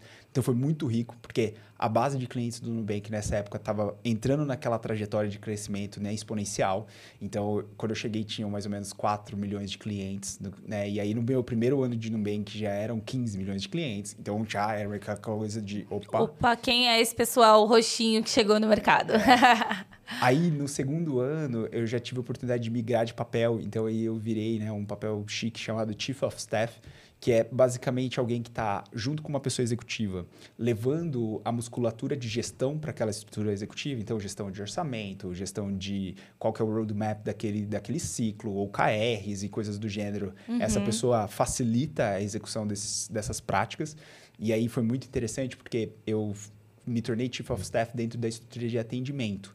Então eu aprendi muito sobre métricas como a satisfação de quem é cliente, o primeiro tempo de resposta, a qualidade daquele, daquele conteúdo, por exemplo, numa área de perguntas e respostas, para que não tenha né, a, a voz uhum. demandando. Enfim, então foi um aprendizado como você gerenciar contratos de BPOs. Então foi muito interessante né, entender essa lógica de você escalar sua, sua infraestrutura de atendimento sem perder qualidade. E aí que é uma das grandes vantagens competitivas que o Nubank, que né, Nubank tem. tem. Uhum. Então, isso foi maravilhoso. Até porque, né, e aí fazendo só um parênteses, é um, uma, start, uma fintech que veio sem um modelo físico. Exato. Que tradicionalmente a população brasileira está muito acostumada Exato. a ir num lugar resolver um problema, principalmente quando se fala de um problema financeiro, né? Então, Total. a a figura de uma agência bancária ela é muito presente e intrínseca dentro da nossa sociedade, né? É comum, ai, essa semana minha, minha tia me ligou, ai, eu tô com um problema que eu vi um desconto. É, eu vou ter que ir na agência, você consegue ver para mim? Eu já saí, eu já, enfim, ela, ela tava com problema no Bradesco e eu já saí de lá faz quase três anos, mas ainda tem essa coisa do tipo, vou ter que ir na agência? Isso é uma coisa, sabe? Então, é, como que era é, essa leitura da, da sociedade, né? Como, tipo, como que eu atendo umas pessoas que não estão acostumadas com esse modelo? Total, total. É incrível isso, assim, né? Porque quando eu penso que o Nubank completou 10 anos esse ano, e acho que muita gente me pergunta assim, né? O, o Nubank é uma empresa inovadora? Aí eu gosto muito de posicionar, né? Inovação no quê que o Nubank trouxe? O Nubank ele conseguiu pensar num aspecto de excelência operacional e aí muito numa ideia de o canal digital. Então, foi um pouco daquele momento de virada quando o, a internet móvel ela começa a ganhar atração e os, os aparelhos também, né, os dispositivos móveis, eles começam a se popularizar de alguma maneira, uhum. que a empresa surgiu. Então, não, não, é, não foi um acaso, assim, né? Foi, foi uma junção dessa questão, né, dessa, digamos assim, da adoção, aceleração da adoção desses, dessas tecnologias e aí vem essa capacidade de entregar um serviço que ele abarcasse né, diferentes tipos de comportamentos com relação à interação de uma instituição com uma instituição financeira. E aí foi muito interessante pensar que é muito interessante pensar que o Nubank ele passou muito tempo como organização com um produto só em um país. Então foi, foi um momento importante também de consolidação de qual é a experiência que a gente quer oferecer? Então, a qualidade da experiência, ela foi muito, assim, testada e validada no país e no produto, para que depois, quando acontecesse ali a expansão do portfólio e a expansão dos países, essa musculatura ela já estivesse muito bem desenvolvida. Então, eu, eu, digo que o Nu é uma das empresas que, a nível de qualidade de software, qualidade técnica, de desenvolvimento, capacidade de desenvolvimento, uhum. é uma das melhores empresas que eu tive a oportunidade de interagir. Então, a coisa de você conseguir ter responsividade, você conseguir ter é, aquela rastreabilidade com relação a, ao, ao produto, a qualidade do produto, que hoje algumas organizações sofrem muito, né? Porque aí cai, por exemplo, o aplicativo ou o microserviço ele fica fora do ar e tudo mais. O Nubank tem uma série de mecanismos que sustentam isso e garantem uma estabilidade da organização. Uhum. A mesma coisa quando a gente pensa na qualidade do aplicativo. Então, dado que a gente quer acolher o máximo de pessoas possíveis, ele tem que ter uma simplicidade na hora né, da interação, né, na interface. Então, essa preocupação veio desde lá. E aí, quando né, a gente foi criando novos produtos e novos serviços, as pessoas elas foram se educando ao longo dessa jornada em como consumir serviços de instituições financeiras através do celular e através da internet no celular. E de uma forma simplificada, né? Exato. Que é o que você comentou. Exato. Que até então, é, termos e nomenclaturas muito distantes do vocabulário Exato. que aquelas pessoas conhecem, que aquelas, daquele repertório, porque ela não tem. Então, ah, não, né? Tipo, tenho que investir. E para muito, para muitos e é, histórico, né? A gente não tem ali uma educação financeira no, no, no, país, nas escolas, enfim. Então, do nada, você quer que a pessoa seja uma investidora. E existe uma campanha nacional de várias instituições para que você invista e aplique num fundo e aplique num... A pessoa não faz ideia do que, que é, né? Então, como que você consegue fazer, ofertar, e aí é a partir do momento que o Nu começa a expandir ali o seu portfólio de produtos, como trazer de forma simples, né? Para que todo mundo tenha acesso. Acho que esse é um ponto importante, é uma coisa que a gente puxa muito aqui no, no Black Voices, é justamente o acesso. Exato. Porque a gente fala dos nossos, a gente fala da, da galera que convive com a gente, da nossa família, e que não tem, não, não tem o não teve, né? E começou a ter recentemente acesso a informações. Como que eu simplifico? Como que eu democratizo o mercado financeiro, né? E aí até uma pergunta que eu queria te falar, você atuou antes de estar no Nubank em outros segmentos e aprendeu com várias outras indústrias. O que, que você vê de diferente no mercado financeiro para você que tem uma visão aí de software, de people? Como que é esse universo de finanças para você? É muito interessante porque assim, na essência, todas as organizações elas querem ter um modelo de negócio que ele seja lucrativo. E aí, é, a, a, a, a, lógica é como você consegue maximizar a receita e reduzir custos. A, as instituições financeiras, por essência, elas tentam, dentro do modelo operativo, através dos, das mecânicas de contratação de serviço, ganhar dinheiro em cima de juros. Uhum. Então, né, é um pouco. A, a, e aí não é muito difícil você entender. É em cima ali de uma situação que a pessoa ela não paga aquele tipo de conta, que ela fique, né, entre num determinado tipo de dívida, ou que você antecipe algum valor para que ela possa seguir, né, através de um empréstimo e tudo mais nisso você vai gerando seu motor econômico, né? Então, eu, eu, brinco, não é difícil entender como um banco funciona e é um modelo que ele existe há tanto tempo que as coisas elas estão ali muito bem colocadas e muito bem postas.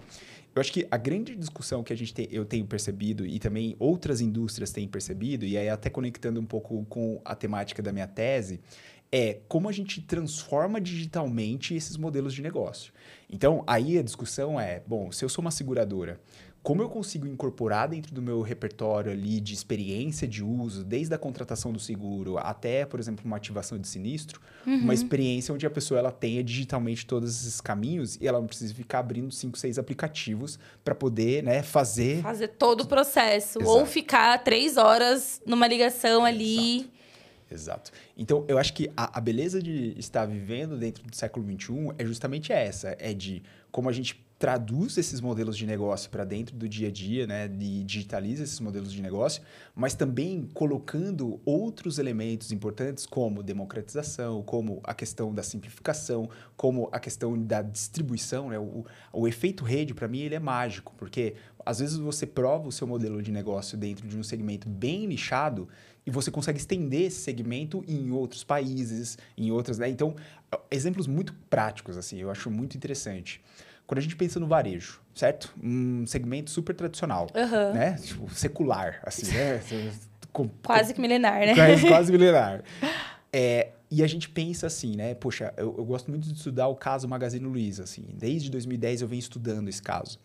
E aí a gente vê é, um, um exemplo que é o valuation da empresa ali na pandemia, ele chegando próximo a 23 reais uma ação. E por conta, por exemplo, da alta adesão dos, especialmente dos marketplaces e dos, das estruturas de varejo chinesas no Brasil, esse valuation ele saiu de 23 para hoje estar tá próximo de 1,80. É esse o valor da ação. Perdi muito dinheiro. É, São parênteses aqui. Poxa.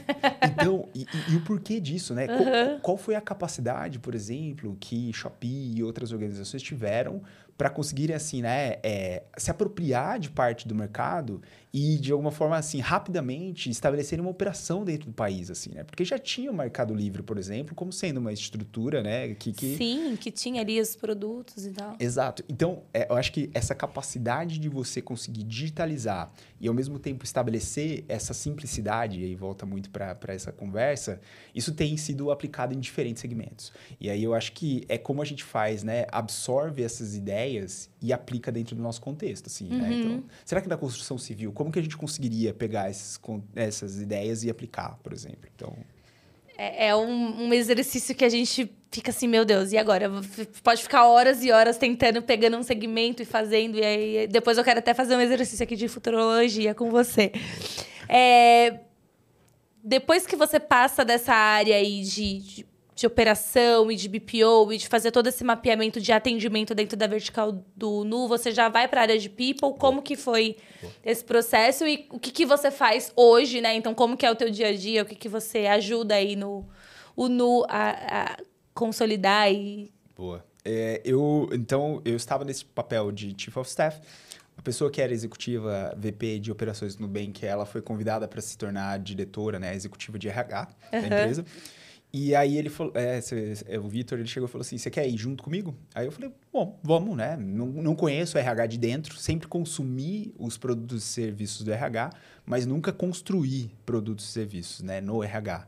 E aí, e eu sempre, eu nunca fui fã do termo o RH ágil, essas coisas do gênero, eu sempre achei assim, tá?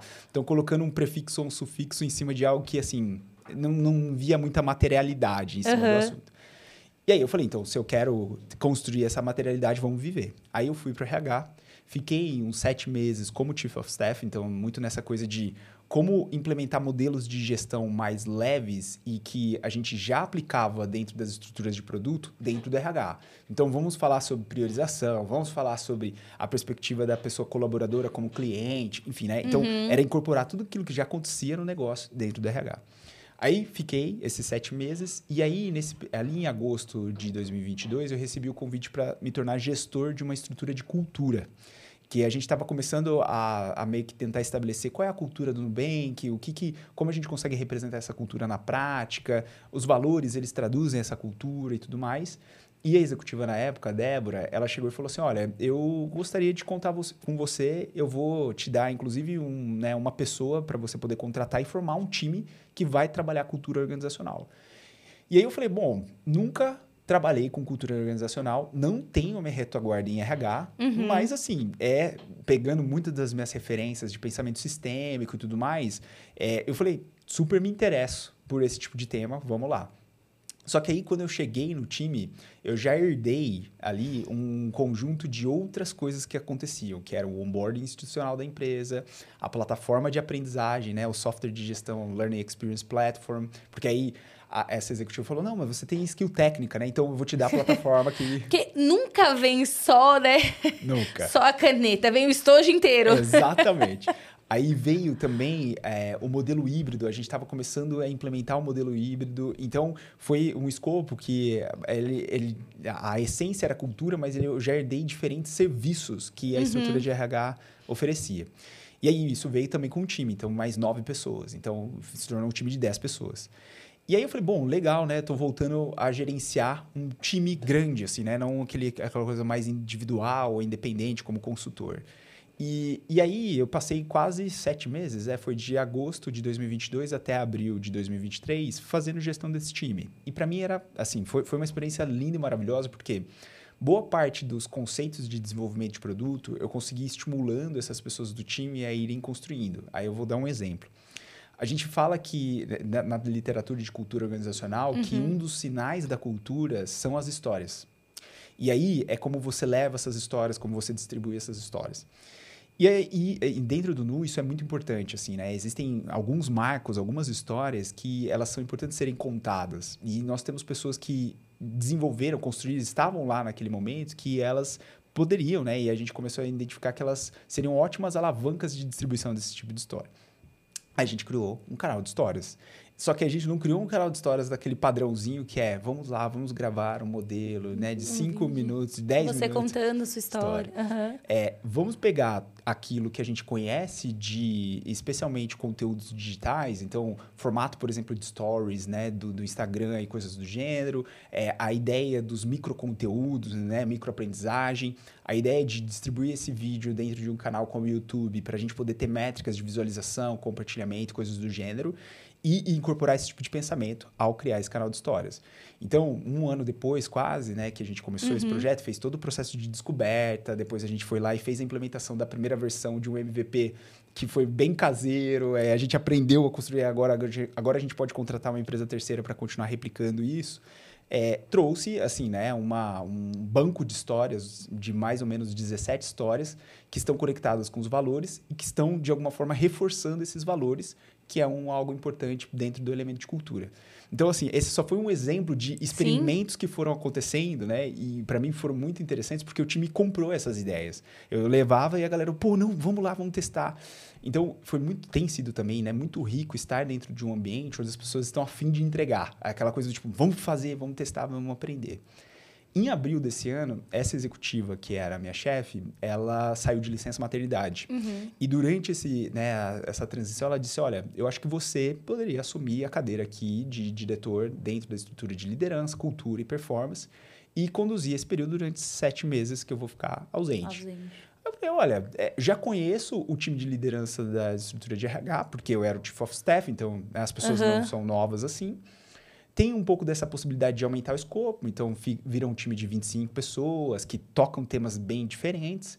E é um pouco daquela coisa de você ser uma pessoa gestora de gestoras, que é uma coisa que eu gosto também, porque é meio que aquilo, né? O seu trabalho vai ficando cada vez menos direto, ele vai fazer, ficando muito indireto. Uhum. Você dá o norte e as pessoas vão seguir Elas ditam como que elas vão atingir aquilo que você direcionou, né? Exato. Então tem sido um pouco dessa esse momento, né? E esse ciclo tá acabando, porque ela volta agora em novembro. Então é meio que aquela coisa do tipo assim, poxa, né? Passou esse tempo, é, aprendi muita coisa, assim, foi muito interessante, tem sido muito interessante entender como operar numa empresa de 8 mil pessoas esses temas. Então tem né, uma interrelação, uma complexidade super bacana e ao mesmo tempo uma pressão por entrega, e aí ao mesmo tempo você ter que fazer uma gestão de stakeholders super, né, uma camada super executiva da empresa, né, a camada do time uhum. de gestão e liderança.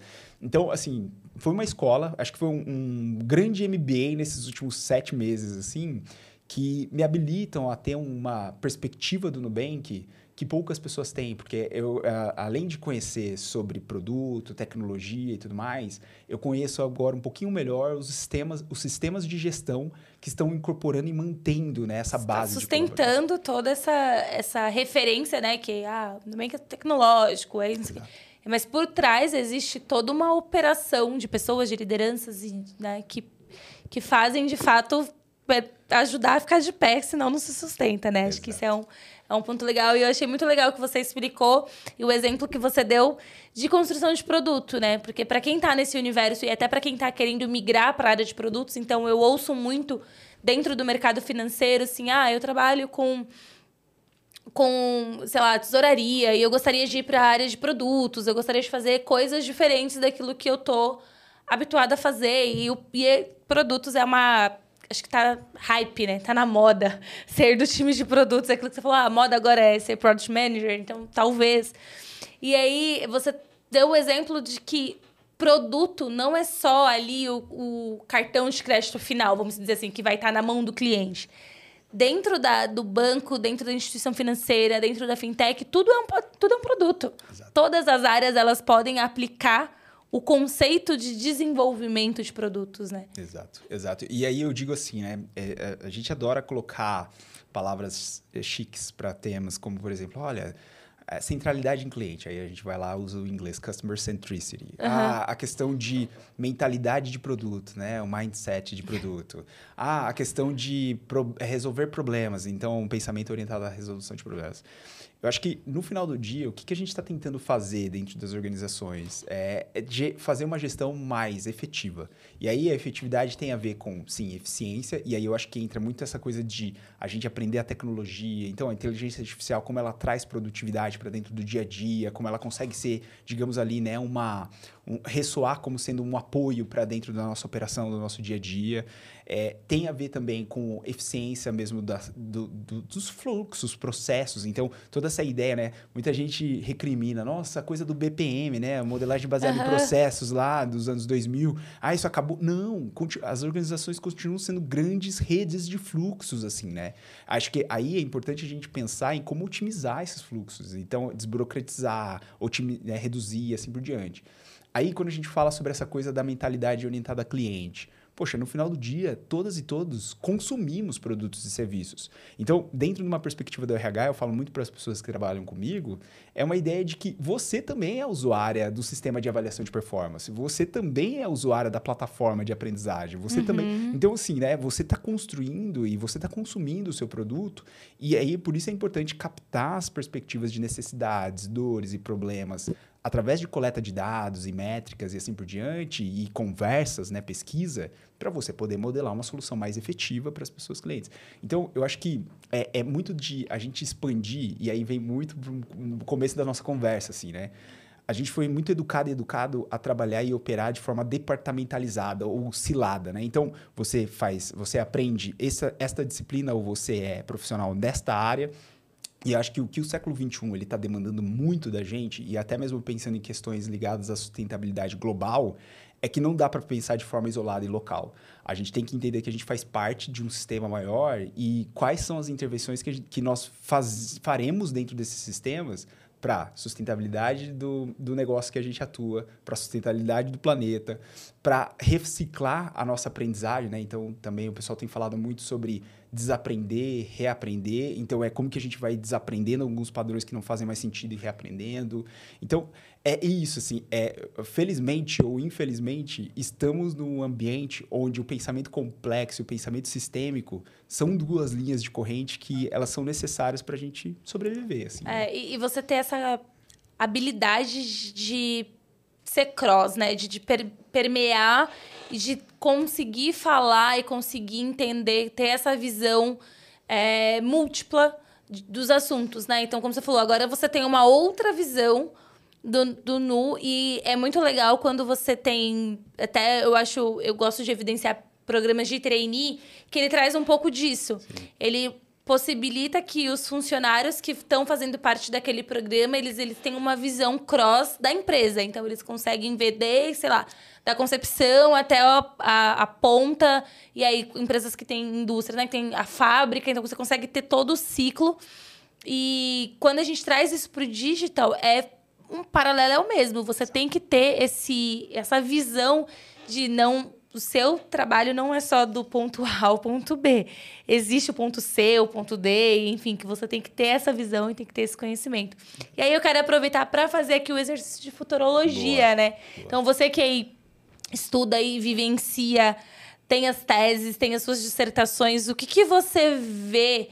Que, que você. E aí aqui tá. Pode viajar na maionese, pode pensar em coisas que envolvem outros planetas, aqui vale de tudo, mas o que, que você olha para o futuro e, e, e vê como que a tecnologia, como que o modelo de cultura e organização, como que isso se converge, o que, que, você, que, que a gente pode esperar aí dos próximos, sei lá, 5, 10 anos? Boa.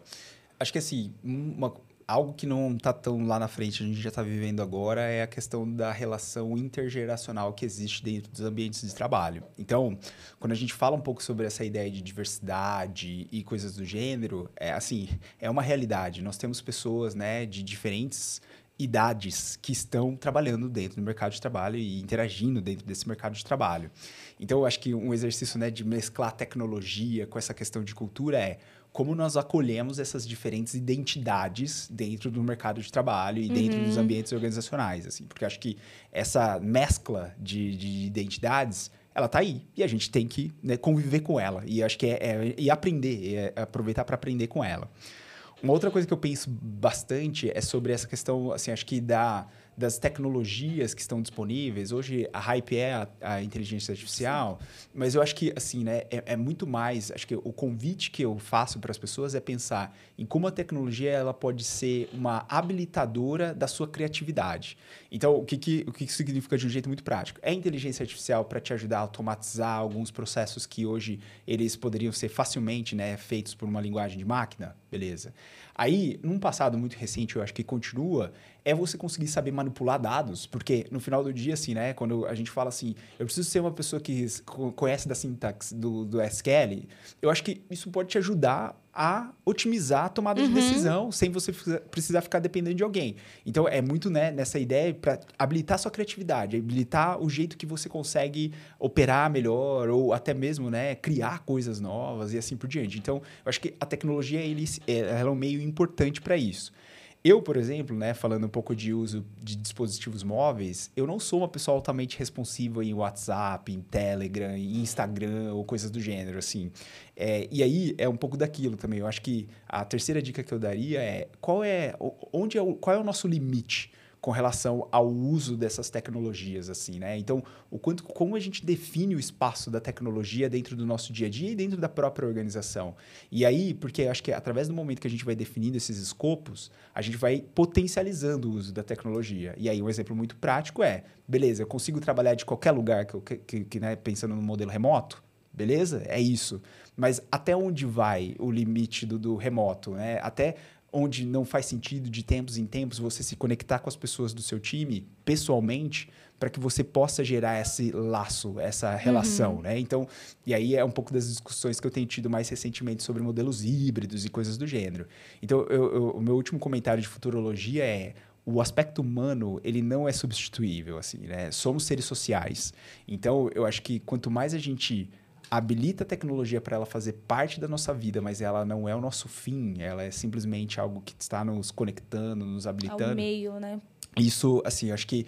E aí, empresas que conseguirem captar isso de um jeito muito efetivo, de solidificar os aspectos de relações humanas e, ao mesmo tempo, garantirem o uso do potencial da distribuição, do efeito rede que a tecnologia traz, essas empresas elas vão gerando esse tipo de vantagem competitiva.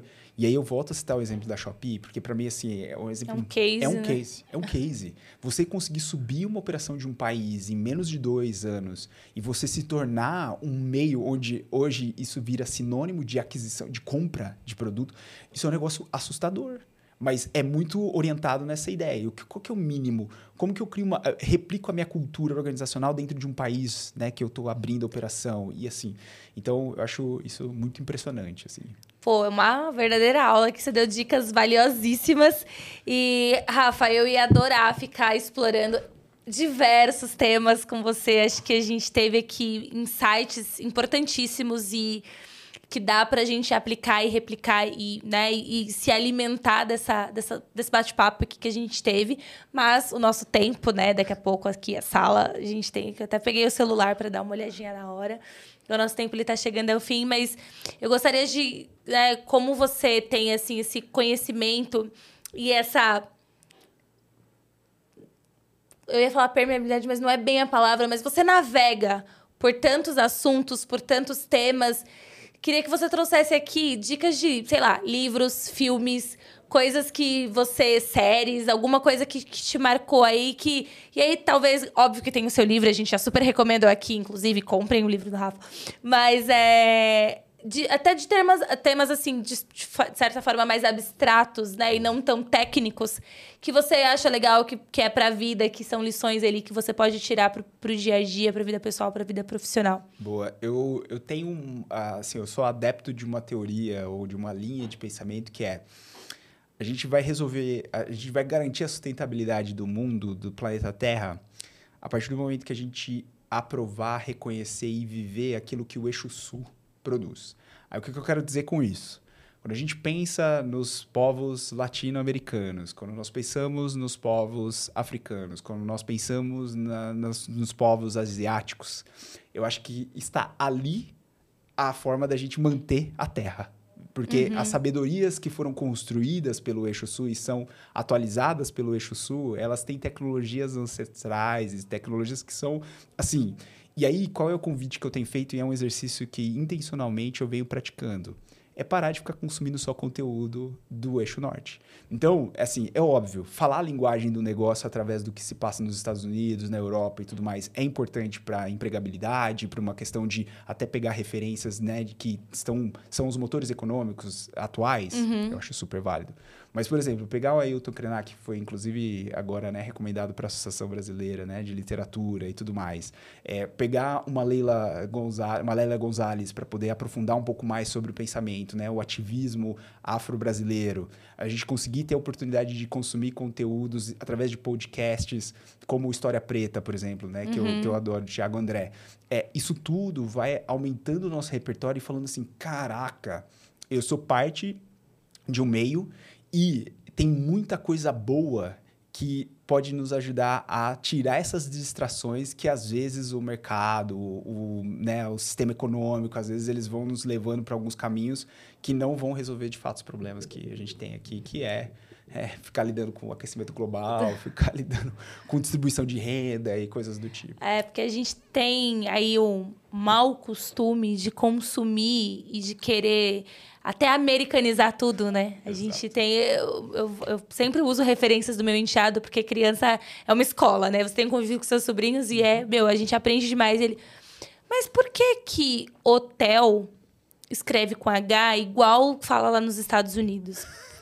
E aí você explicar que tem algumas. É, é óbvio que aí eu não tenho é, o conhecimento pedagógico de explicar isso, né?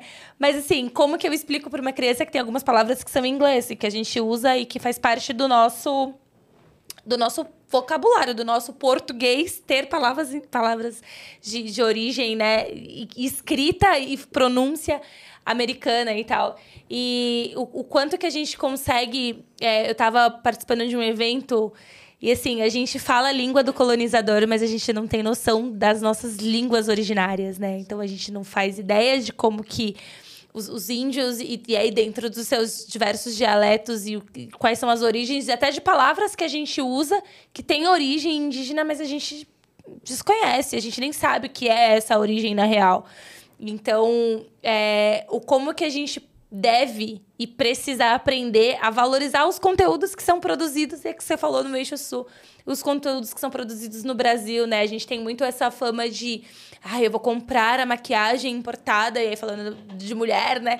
Porque ela é melhor. Será? Será? Né? Será? Então, será que aquele enfim, aquele produto, aquele alimento que eu consumo importado, ele é de fato melhor? Às vezes vai ser, e tá tudo bem ser. E tá tudo bem também a gente consumir.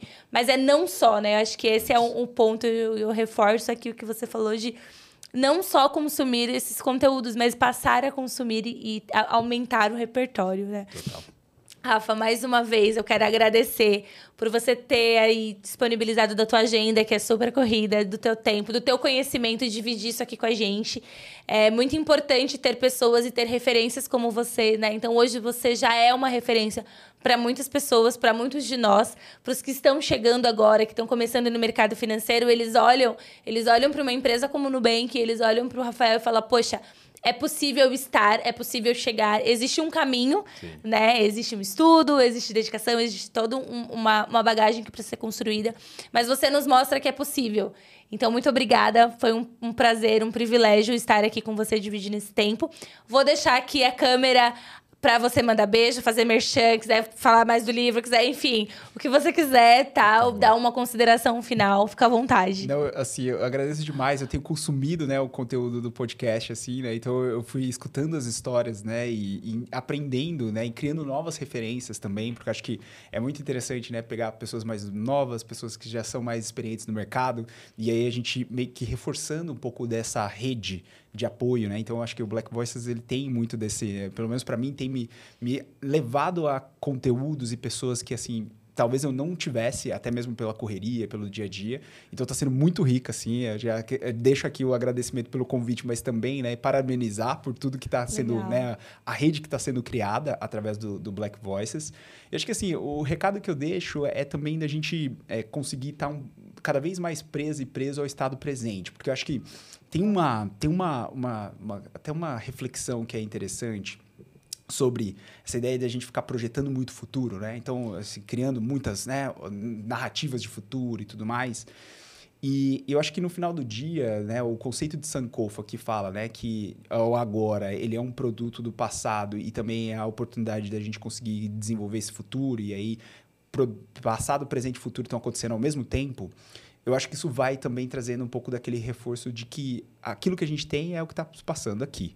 Uhum. Então, eu acho que essa quanto mais a gente usa isso dentro do nosso dia a dia, mas a gente vai conseguindo ter leveza. Então, acho que né, é, é, é para ser divertido, né? Essa coisa de estar dentro do mercado de trabalho, usar a empresa como sendo uma plataforma de aprendizagem e tudo mais. É divertido estar em comunidade, interagindo com as pessoas, co construindo. É divertido curtir o samba, curtir né, o rap, curtir assim, acho que a vida, a partir do momento que a gente vai carregando essa diversão e, e levando isso para dentro dos ambientes, ela ganha mais forma, né, e mais cor. Então, acho que essa é um pouco, acho que esse é o convite que eu faço para a galera aqui nesse final, assim. Melhor encerramento impossível. Pessoal, a gente chega então ao fim de mais um episódio aqui no Black Voice. É, reforço que eu, que eu sempre falo em todos é sigam as, as nossas redes sociais para vocês receberem as notificações dos episódios que são lançados aqui. A gente quer democratizar e, né, o, o acesso à informação, a conteúdos do mercado financeiro. Então a gente tem o Black Voices, mas a gente tem outras verticais que são super interessantes. Então, tem o Let's Crypto, para você que quer entender todo o universo de criptoativos, criptomoedas. SOS Bacen, para falar aí do regulador e de todas as normas que a gente tem que cumprir, que elas não são nada fáceis. A gente tem o Let's Women, e aí fala um pouco da, da mulher e traz os desafios da mulher no mercado de tecnologia como um todo. Temos o Let's Open, que continua a todo vapor falando de Open Finance. Então, assim, são muitos conteúdos que a gente tem, que a gente traz como Let's Media para abordar, para trazer, para compartilhar, porque essa troca, essa nova forma de aprendizado também é super importante. Então, fiquem conectados. Agradeço aqui mais um, um, uma audiência, a atenção de vocês. Rafa, mais uma vez, muito obrigada. Valeu. E é isso aí, pessoal.